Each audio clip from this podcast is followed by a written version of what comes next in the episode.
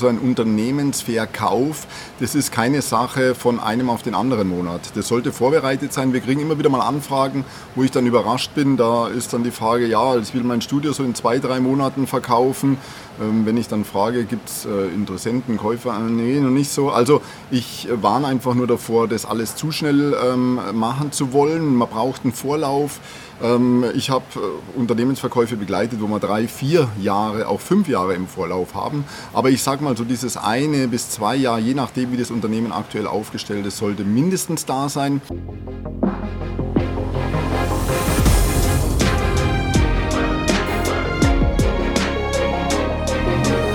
Herzlich willkommen zu Hashtag Fitnessindustrie der Podcast über die deutsche Fitnessbranche. Von und mit Andreas Bechler.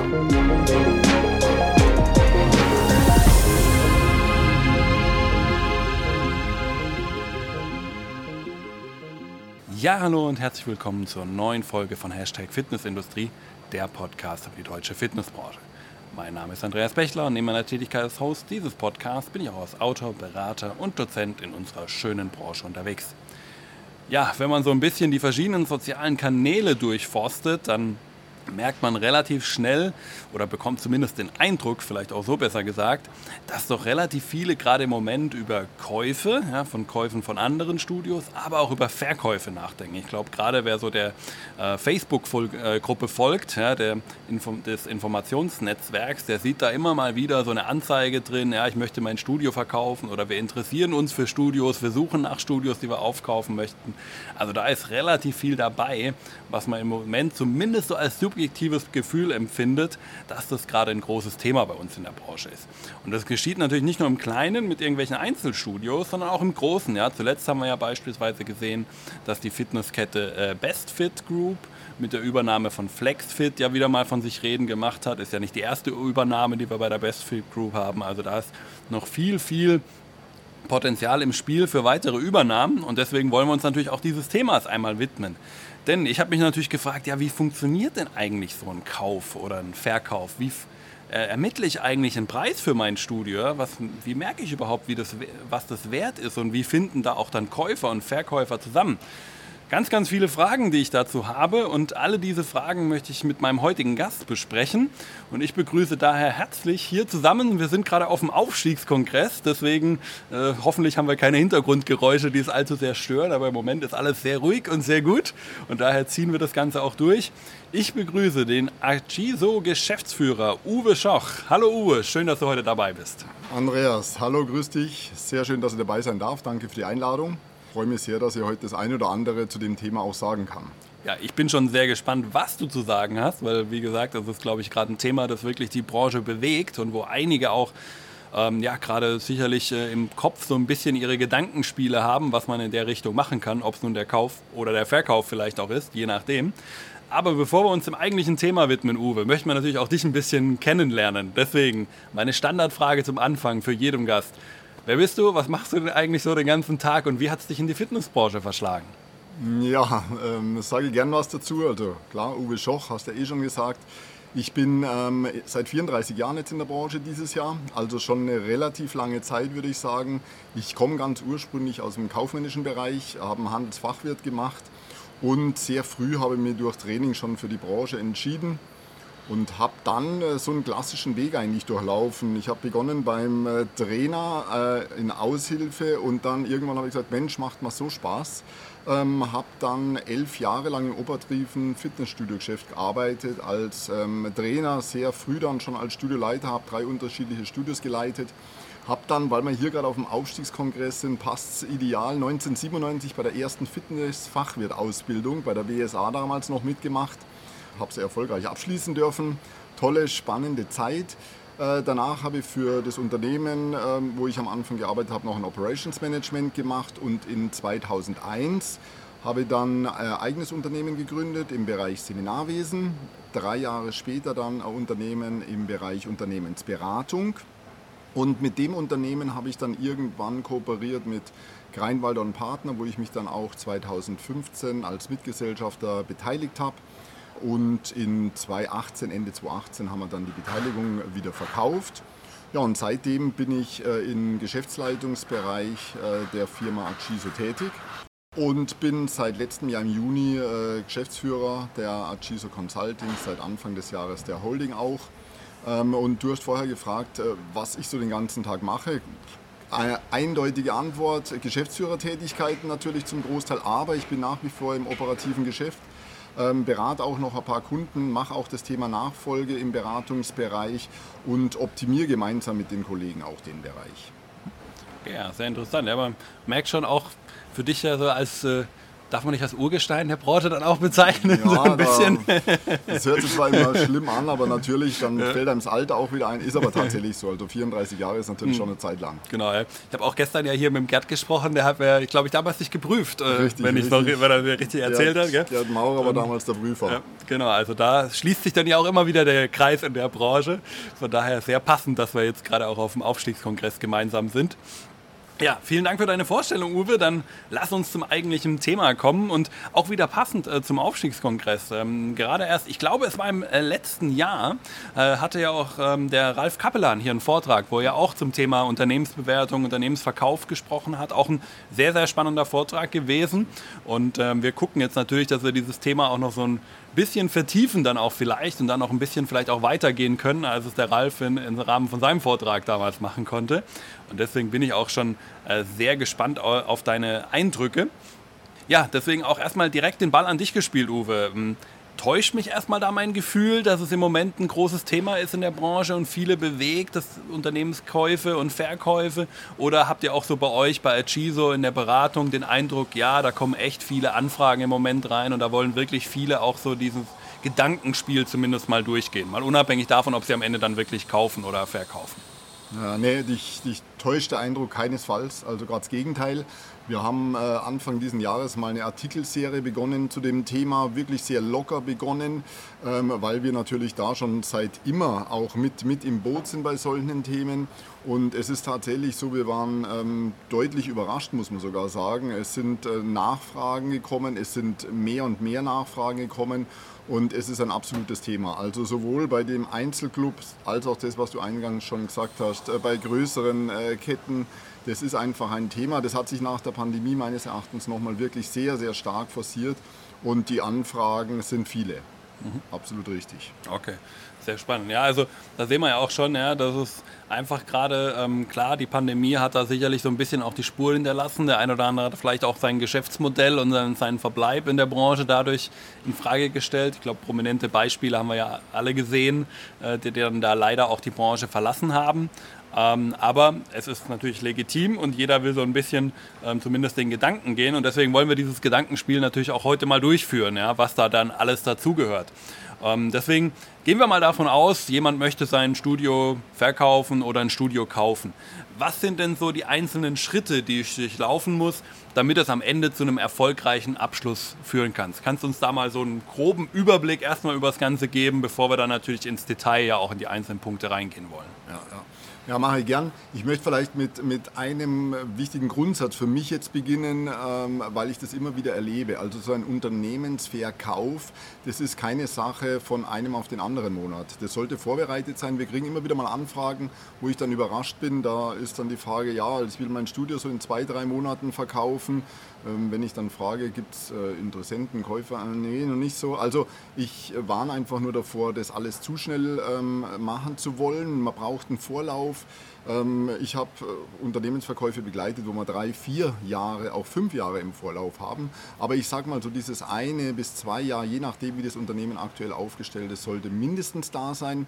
Und äh, dann äh, mal weg von dem Lehrbuch ist es ganz wichtig, dass ich mich als derzeitiger Inhaber frage, okay, ähm, wo stehe ich denn gerade? Ist es der richtige Zeitpunkt zum Verkaufen? Was will ich danach machen? Äh, wenn ich in die in Anführungszeichen Rente gehe, äh, ist es tatsächlich schon so weit, dass ich mit dem Wert des Unternehmens äh, auch in Rente gehen kann?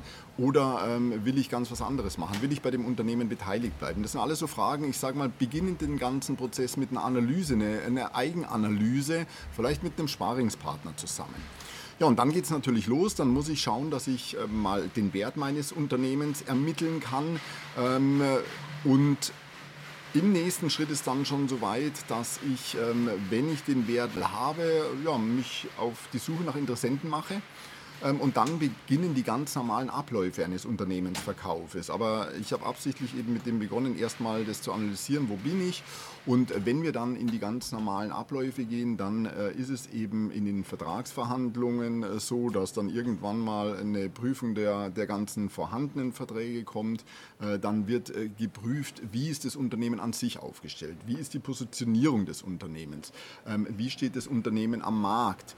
Also da werden viele, viele Themen beleuchtet in dieser Phase und dann äh, hoffe ich, dass ich einen potenziellen äh, Käufer habe und der potenzielle Käufer bestimmt dann mit mir an sich die Schlagzahl, das Tempo, wie es weitergeht, weil es sind ja dann äh, diverse rechtliche Themen zu beachten ähm, und das ganze Vertragswesen muss aufgesetzt werden.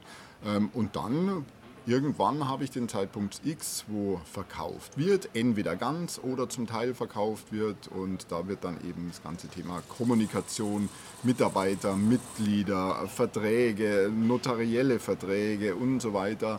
Ähm, das sind dann diese Schritte zum Übergang. Wir haben da auch mal eine sehr schöne Checkliste dafür erstellt, ähm, wann was passiert. Ähm, das ist so ein, so ein Grobleitfaden, äh, da kann man sich auch sicherlich orientieren. Genau, wir packen die Checkliste dann natürlich, weil sie online verfügbar ist, in die Show Notes. Das heißt, wenn du da diese Checkliste, lieber Zuhörer, gerne nochmal anhören, äh, anhören nicht, sondern ansehen möchtest natürlich, ähm, dann kannst du das dort auch gerne nochmal machen und da nochmal reinschauen und findest da auch das Ganze. Ja, du hast auch gerade schon angefangen, Uwe, mit dem ersten Teil dieser Analyse. Ja, und bei dieser Analyse ist ja, glaube ich, auch ein ganz wichtiger Part, mal so für sich rauszufinden, wie, was ist eigentlich mein Unternehmen wert.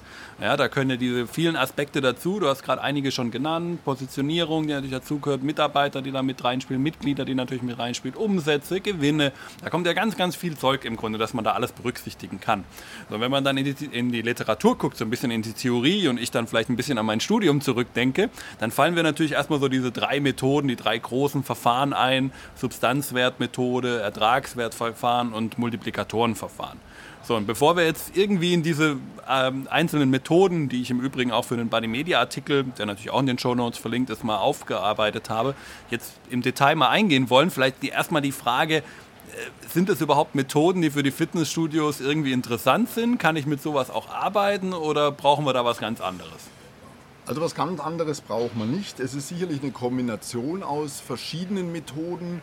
Ähm, ich sage mal, die zweite Methode, die du angesprochen hast, die Substanzwertmethode, da ist es ja wirklich so, da müssen ja viele Vermögensgegenstände da sein, der Grundstück, Gebäude und so weiter und so fort. Das kann durchaus ein Teil sein, aber eben ein kleinerer Teil. Ähm, aber jede Methode hat die äh, Berechtigung definitiv, ähm, egal ob ich die äh, Vergleichswerte in der Branche suche oder eben, und das ist die favorisierte Methode, die ich so oder so an an sich machen muss. Das ist die Ertragswertmethode mit dem Sammeln von den ganzen Finanzdaten. Ich ähm, mache ja da eine mehr oder weniger eine Ist-Analyse und eine Zukunftsprognose, dass ich mal ermittle, was macht das Unternehmen denn in Zukunft noch für einen Ertrag, was kann ich damit alles bestreiten, also den Ertrag äh, natürlich vor, vor Steuer auf jeden Fall ähm, und Amortisation auch noch. Und letztendlich, du hast vorher noch einen Stichpunkt gegeben, den will ich auf keinen Fall vergessen wir dürfen nicht äh, vergessen, wir sind in der Fitnessbranche und die Fitnessbranche lebt natürlich gerade bei den kleineren oder inhabergeführten Studios vom Inhaber oder von dem Know-how der Mitarbeitenden. Und ähm, ich sage mal so, der Wert des Unternehmens bestimmt sich vielleicht über diese ganzen Themen, die Finanzdaten, was wir alles kennen. Da kann man wirklich anwenden, was es gibt, aber es ist ja immer dieses Stückchen Herzblut des Inhabers, das Herzblut der Mitarbeiter. Und der tatsächliche Wert wird nie der Verkaufspreis sein, weil der definiert sich dann nochmal anders. Da gehören solche Werte mit rein. Deswegen äh, deine Frage beantwortet, ja, man nimmt sicherlich auch diese Methoden mit in die Ermittlung des zukünftigen Kaufpreises und ich halte die Ertragswertmethode für eine sehr gute Methode, weil da kann man eben den Ist- und vor allem die Zukunftsprognose kann man sich anschauen kann dann Werte ermitteln, aber alles drumherum sollte unbedingt auch noch mit berücksichtigt werden. Und es ist bei uns, ähm, es gibt mehrere Branchen, wo es essentiell ist, aber gerade in der Fitnessbranche schon ein essentieller Bereich zur Wertermittlung, zur Kaufpreisermittlung. Dann lass uns vielleicht mal diese Methode ganz kurz noch ein bisschen anschauen. Mhm. Ähm, kannst du vielleicht mal ähm, so im Groben mal darstellen, äh, wie so ein Ertragswertverfahren äh, dann am Ende durchgeführt wird, damit da der Verkaufspreis am Ende steht? Wie funktioniert mhm. das Ganze? Ja, letzt, letztendlich, äh, wenn ich die Ist-Betrachtung erstmal nehme, ich sage, okay, was macht mein Unternehmen derzeit und vielleicht ein, zwei Jahre ähm, rückblickend, wobei das mit der Pandemiephase natürlich mit berücksichtigt werden muss, ähm, was sind die jährlichen Erträge vor Steuer ähm, und, und Amortisation, was sind die Einnahmen des Unternehmens, was sind die Umsatzquellen des Unternehmens, ähm, insbesondere welche langfristigen Mitgliedsverträge sind da, wie ähm, hat sich das Unternehmen entwickelt ermittelt, was stehen an Kosten gegenüber? Und dann mache ich eine Art, ja, ich nenne es mal Fortführungsprognose, wobei das in dem Prozess nicht genau so heißt, aber auf jeden Fall, wie sehen die nächsten Jahre des Unternehmens aus? Und da ermittle ich einfach dann für den zukünftigen Käufer, was wird rauskommen, nicht zu vergessen, der muss ja dann auch tilgen im Normalfall.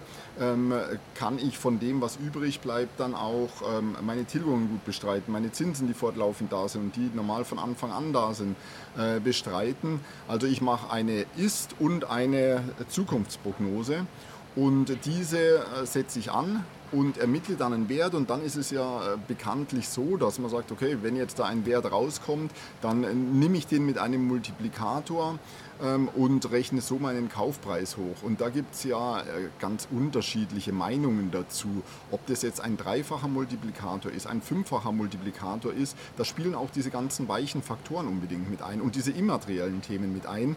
Ähm, und da ist dann viel, viel Verhandlungssache und auch von außen betrachtet mal eine Meinung an sich wichtig. Also ich würde äh, sicherlich hier immer empfehlen, eine Meinung eines Dritten äh, und das tatsächlich mal neutral betrachten zu lassen. Weil ich als Inhaber, ich spreche jetzt gerade mal für den Inhaber, habe natürlich da dieses Herzblutthema mit drin und sehe viele Dinge emotional und der Gegenüber, mein Käufer, wird das eher faktisch mhm. sehen. Mhm.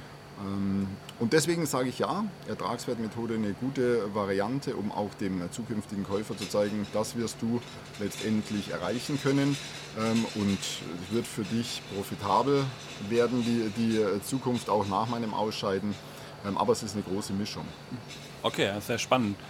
Vielleicht da auch noch die Frage, ich glaube, du hast es eigentlich schon ein bisschen angesprochen, aber ich würde es gerne noch mal ein bisschen, äh, noch ein bisschen genauer anschauen. Also ist das überhaupt eine Methode, wo ich jetzt mal so sagen kann, als Betreiber, die kann ich mal eben selber berechnen ähm, und mich ein bisschen selber einlesen? Oder ist es schon etwas so ohne externe Unterstützung mit sehr, sehr großer Unsicherheit eigentlich verbunden? Also ich sage mal, natürlich äh, kann ich das als, als Betreiber mal äh, ganz grob auf jeden Fall. Ähm, das ist auf jeden Fall möglich. Ich sage mal, das ist ein so ein wichtiger, einmaliger Prozess. Ich veräußere hier mein Lebenswerk, äh, dass ich glaube, dass es da wert ist, dass man auch jemanden mit dazu zieht, weil man vergisst da gern mal was, wenn man da nicht in der Routine drin ist. Und die Spezialisten, die Berater sind da doch in der Routine drin und können vielleicht den einen oder anderen Tipp geben, den man selbst, äh, auf den man selbst gar nicht kommen würde. Also klar, eine Art äh, Kurzerstbewertung. Da kann ich bestimmt schon mal mir einen ungefähren äh, Rahmen setzen. Aber in dem Moment, wo es weitergeht, ist unbedingt zu empfehlen, einen Spezialisten mit dazu zu ziehen. Okay. Also wir sehen schon so ein vielleicht über irgendwie ein Online-Tool oder so, wo es ja auch durchaus ein paar ganz interessante Absolut. gibt, kann man zumindest sich mal so ein ja, Gefühl ja. geben, damit man sieht, das ist so eine Richtung, wo es sich hinbewegen kann, aber so wirklich so eine finale Bewertung, da macht es durchaus eben Sinn, wie es ja in so vielen Dingen ja auch, ja, egal ob es jetzt am einen Ende ist bei der Unternehmensentstehung, ja, wenn man sein Unternehmen entwickelt, wenn er was aufmacht und auf der anderen Seite, wenn man es dann quasi dicht macht, in Anführungszeichen, ja, und eben veräußert und verkauft, da kann durchaus diese externe Meinung nicht verkehrt sein und äh, schafft auch vielleicht nochmal einen anderen Blick auf die Sache, den man selber gerade eben, du hast ja angesprochen, weil man die Leidenschaft hat, weil man natürlich eine andere Verbindung dazu hat, als jemand, der dann auch vielleicht einfach mal ein bisschen die nüchternen Zahlen betrachten kann und halt sagen kann, das sind halt deine Zahlen, so sieht es halt am Ende aus. Und äh, das ist es dann halt äh, ohne die Leidenschaft, ja, wenn man wirklich leidenschaftslos einfach nur etwas bewertet. Ja, genau. Letztendlich ähm, ist es so, dass äh, auch schon da ein paar gezielte Fragen letztendlich ähm, weiterhelfen können, um das ein oder andere nochmal von einem anderen Blickwinkel zu sehen. Äh, das hilft auf jeden Fall und äh, muss gar nicht äh, viel sein, was ich da dran schraube, aber die externe Meinung hilft ja einfach nochmal. Okay, ja, sehr spannend. So, jetzt haben wir ja im Grunde diesen ersten Schritt mal geschafft, ja, mit äh, vielleicht dann auch externer Unterstützung. Wir haben rausgefunden, ähm, was ist äh, unser eigenes Studio wert, ja, was könnte ich damit erreichen. Ähm, ja, jetzt müssen wir ja irgendwie einen Käufer finden. Jetzt müssen wir irgendwie rausfinden, äh, wer das Ganze bekommen kann. So, jetzt sehen wir ja in den, äh, der Facebook-Gruppe zum Beispiel, da bieten durchaus dann einige, mal anonym, mal öffentlich mit Namen, ähm, ihr, ähm, ihr Studio an und möchten es gerne veräußern und suchen darüber so ein bisschen über Social Media im Grunde einen Käufer. Ähm, ist das ein gangbarer Weg oder gibt es da vielleicht auch ein bisschen bessere Alternativen, äh, worüber man einen Käufer finden kann? Also ich, ich würde jetzt äh, nie irgendeinen Weg grundsätzlich anzweifeln, weil es gibt bestimmt viele Wege nach Rom. Aber ich glaube schon, dass man es gezielter angehen kann, äh, dass man auf gerade Netzwerkkontakte bauen sollte, dass man hier sich äh, mit, mit verschiedensten anderen Studioinhabern oder eben auch ähm, gegebenenfalls mit welchen, die gerade gewechselt haben, unterhalten sollten.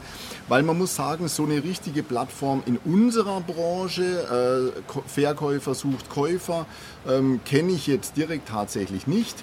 Wir selbst sind gerade an dem Aufbau einer Datenbank für dieses Thema dass wir eben Käufer und Verkäufer hier zusammenbringen können. Ähm, oft ist es aber auch mal Fügung, muss ich sagen. Also ich habe ja schon mehrere Verkäufe, Käufe begleiten dürfen und äh, da gibt es auch dann tatsächlich immer wieder das Thema, dass man durch einen Zufall auf jemand kommt und klar, wenn es nicht ein Management-Buyout ist oder wenn es die Nachfolge ist, dann muss ich extern auf Suche gehen, äh, ist ganz klar. Eins ergänzend zu der Einleitung, natürlich ist momentan das Angebot extremst hoch, aber auch die Nachfrage ist durchaus da. Und da muss man eben schauen, dass man diese zwei Dinge äh, vereinen kann, zusammenbringen kann. Also ich habe hier keine Allzweckwaffe, wo ich jetzt sagen könnte, okay, das ist es genau. Äh, allerdings äh, gibt es sicherlich viele Wege und ich glaube, dass sich der Bereich insgesamt entwickeln wird, weil wir sehen, das Thema kommt immer stärker und stärker und da werden wir auch in unserer Branche bald Plattformen haben, wo man hier relativ schnell die Käufer und Verkäufer zusammenbringt. Ja, sehr spannend. Also wir sehen so ein bisschen Augen und Ohren offen halten, wie es immer so schön heißt. Und ähm, dann kann man da sicherlich auch durchaus im Netzwerk äh, einen guten Kontakt finden, wo man dann vielleicht auch ein bisschen mit einer bisschen äh, anderen Sicherheit, dass derjenige das auch in seinem eigenen Sinne weiterführt, äh, weil am Ende es ist ja das eigene Baby und ich glaube, man möchte es ja nicht irgendwo einfach in den Rachen werfen, Hauptsache man hat Geld sondern, äh, bekommen dafür, sondern man will ja eben ein bisschen auch was ähm, dass es vielleicht in 10 Jahren, in 15 Jahren auch zumindest die Philosophie, vielleicht jetzt nicht in 100 Prozent, aber zumindest so in großen Teilen ähm, da auch noch äh, zusammen ist. So, jetzt sind wir schon mal einen Schritt weiter. Wir haben jetzt einen Käufer, wir haben einen Verkäufer, ähm, wir haben einen Kaufpreis äh, rausgefunden. Ja, ähm, was muss ich jetzt eigentlich sonst noch klären, ja, damit es zum Verkauf kommt? Was gehört noch alles zu einem Verkauf, außer die offensichtlichen Sachen? Ja, jetzt kommt vielleicht das ein oder andere leidige Übel. Äh, natürlich kein Verkauf ohne ein gutes Vertragswerk ähm, ohne genau die rechtlichen Rahmenbedingungen auch davor zu kennen, weil es kommt ja dann auch darauf an, was ist es für ein Verkauf und äh, wie du gerade vorher gesagt hast, es sind ja da im Hintergrund die, die Menschen, die Mitarbeiter, die Mitglieder, da liegt mir ja was dran. Und ähm, auch deshalb ist es wichtig, dass man hier vertraglich sich sehr gut beraten lässt, dass vor allem Käufer und Verkäufer die Due Diligence, sich das ganze Vertragswerk, was Bestand hat, äh, sehr genau anschauen. Dass nicht noch kurz vor Torschluss hier eine Überraschung kommt und äh, da empfehle ich wirklich, dass man ähm, einmal schon, bevor man jetzt ähm, den, den eigentlichen Prozess ins Rollen bringt, nochmal alles anschaut. Äh, sind denn meine Verträge alle da? Ähm, passt alles? Äh, ist alles so, dass ich sagen kann, wenn ich die Due Diligence gemeinsam mit dem Käufer angehe, dass es auch kein Prozess ist, der sich in die Ewigkeit zieht? Ähm, es sind auch die Risiken, die es äh, vielleicht bei jedem Unternehmen gibt, so dass ich die äh, gut darlegen kann. Ähm, ja, und dann äh, kommt dieses Vertragswerk, das ich vorher gerade angesprochen habe. Also dann geht es eben über äh, Berater, Rechtsanwälte ähm, hier und dann wird ein Vertragswerk erschaffen. Und irgendwann ist es dann soweit, dass der notarielle Termin ansteht. Und das ist aber an sich ja dann schon fast äh, das Finale. Äh, allerdings, diese Vorbereitungsarbeiten, die sind oftmals ungeliebt, aber dafür gibt es genügend fähige Spezialisten, die einem das unterstützen können. Genau, und da vielleicht auch noch die Frage, also wie, wie funktioniert das dann eigentlich mit dem Verkauf? Also ist es dann wirklich einfach nur, ich gehe dann im Grunde, wenn das alles mal gemacht ist, die ganzen Unterlagen fertig ist und dann gehe ich nur noch zum Notar, Unterschrift und Thema erledigt? Ja, ein, ein so, so kleines Ding darf man nicht unterschätzen, das ist auch das, die ganze Finanzierungsthematik. Und übrigens, da empfehle ich, dass man das schon relativ früh abklärt, bevor man ganz, ganz tief in die Verhandlung einsteigt, weil die Finanzierungsthematik natürlich geklärt sein sollte. Wenn es nämlich dann an der Finanzierung zum Schluss scheitert, dann habe ich eine Menge Arbeit äh, geleistet, gemacht, habe auch eine Menge Daten meines Unternehmens rausgegeben, sehr sensible Daten.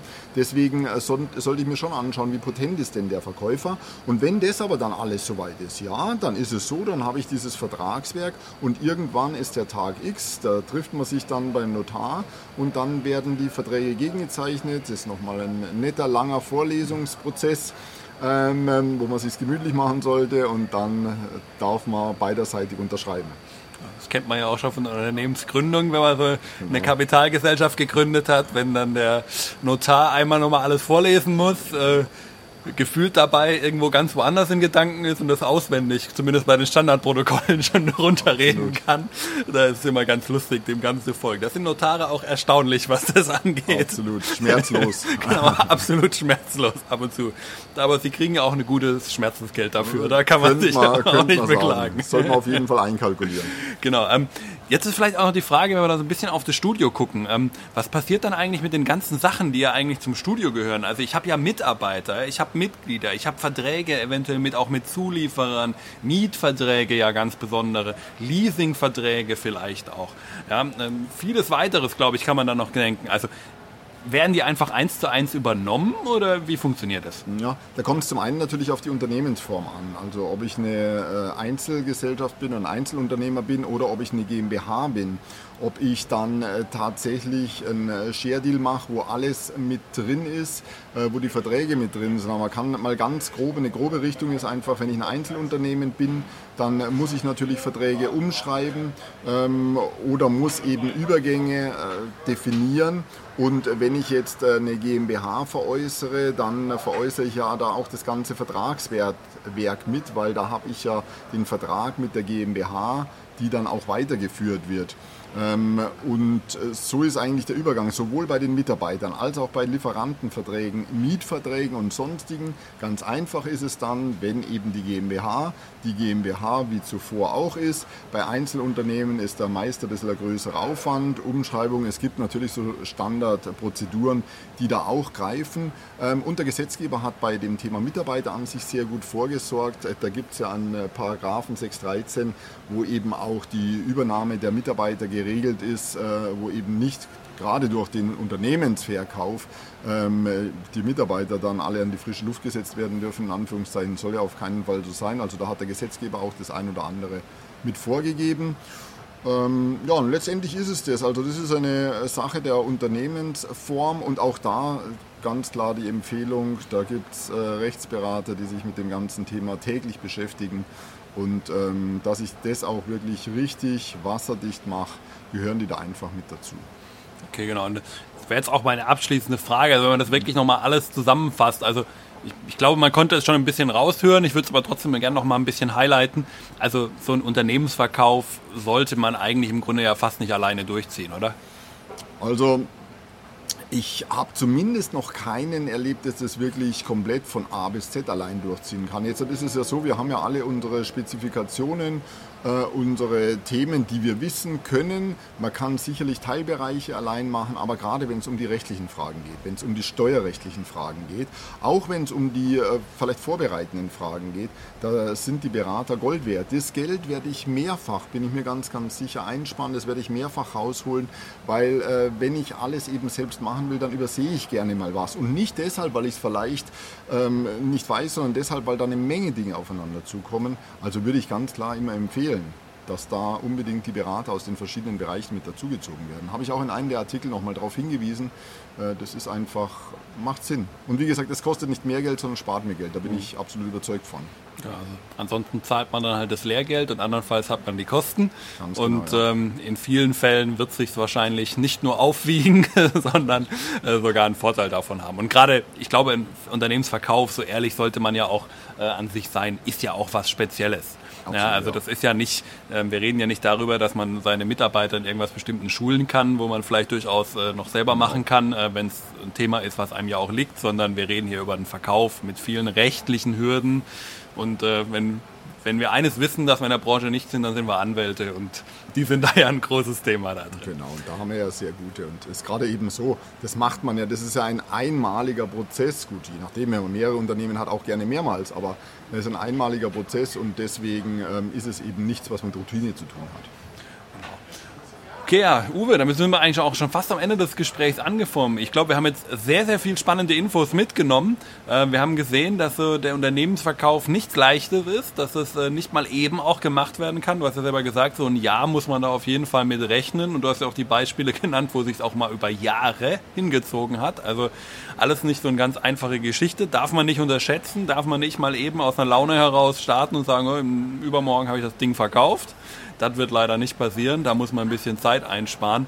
Und ich glaube, da gibt es ja auch noch verschiedene Möglichkeiten, wo man sich auf jeden Fall noch informieren kann. Wie gesagt, in den Shownotes werden wir auch eure Artikelserie natürlich verlinken, ähm, dass man da sich auch gerne den Input nochmal geben kann. Und natürlich auch, lieber Zuhörer, du findest in, den Shownotes natürlich auch die Kontaktmöglichkeiten zu Uwe und zu Ashiso.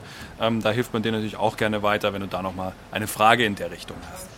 Zum Abschluss möchte ich natürlich dir nochmal danken, Uwe, dass du dir hier die Zeit auch noch auf dem Aufstiegskongress genommen hast, ja sogar extra gestern Abend nochmal angereist bist äh, von eurem eigenen Netzwerktreffen, was ihr ja auch noch hattet. Also du hast eine Menge Kilometer auch hinter dir jetzt am Ende dieses Wochenende vom Aufstiegskongress. Da ist sicherlich äh, einiges zu tun gewesen. Ähm, und dass du dir da nochmal die Zeit genommen hast, mit mir hier jetzt auch eine Stunde uns nochmal hinzusetzen und das Ganze nochmal zu machen. Vielen Dank da an dich. Ähm, vielen Dank aber natürlich auch an dich, lieben Zuhörer dass du dir die Zeit genommen hast, uns beiden hier zuzuhören. Auch dafür würde ich vielen Dank. Und wenn dir die Folge gefallen hat, dann gib ihr auch gerne eine kurze Bewertung. iTunes, Google, Facebook, kannst überall bewerten. Wir freuen uns auf jeden Fall sehr. Gerne natürlich auch ein persönliches Feedback, Kontaktdaten, wie gesagt, sowohl zu Uwe als auch zu mir findest du natürlich in den Show Notes. Ja, Uwe, und die letzten Worte im Podcast möchte ich natürlich auch heute meinem Gast und damit dir überlassen. Was möchtest du gerne den Hörern zum Abschluss heute noch mitgeben? Ja, also erstmal auch vielen Dank, hat richtig Spaß gemacht. Ähm, was will ich mitgeben? Ganz einfach, äh, es ist wichtig, dass man gut vorbereitet in diesen Prozess reingeht, äh, dass man sich davor Gedanken macht, was will man erreichen und ähm, dass man eben sich die Zeit auch lässt, weil ich will ein ideal aufgestelltes Unternehmen verkaufen und ich glaube, dann geht das alles richtig gut durch und macht auch noch Spaß. Es ist ein schöner Prozess, sein Lebenswerk äh, hier zu vergolden letztendlich und ähm, ja, das macht man eben nicht so oft. Vielen Dank auch an dich, Andreas, war echt klasse. Vielen Dank und damit bis zur nächsten Folge bei Hashtag Fitnessindustrie. Ciao!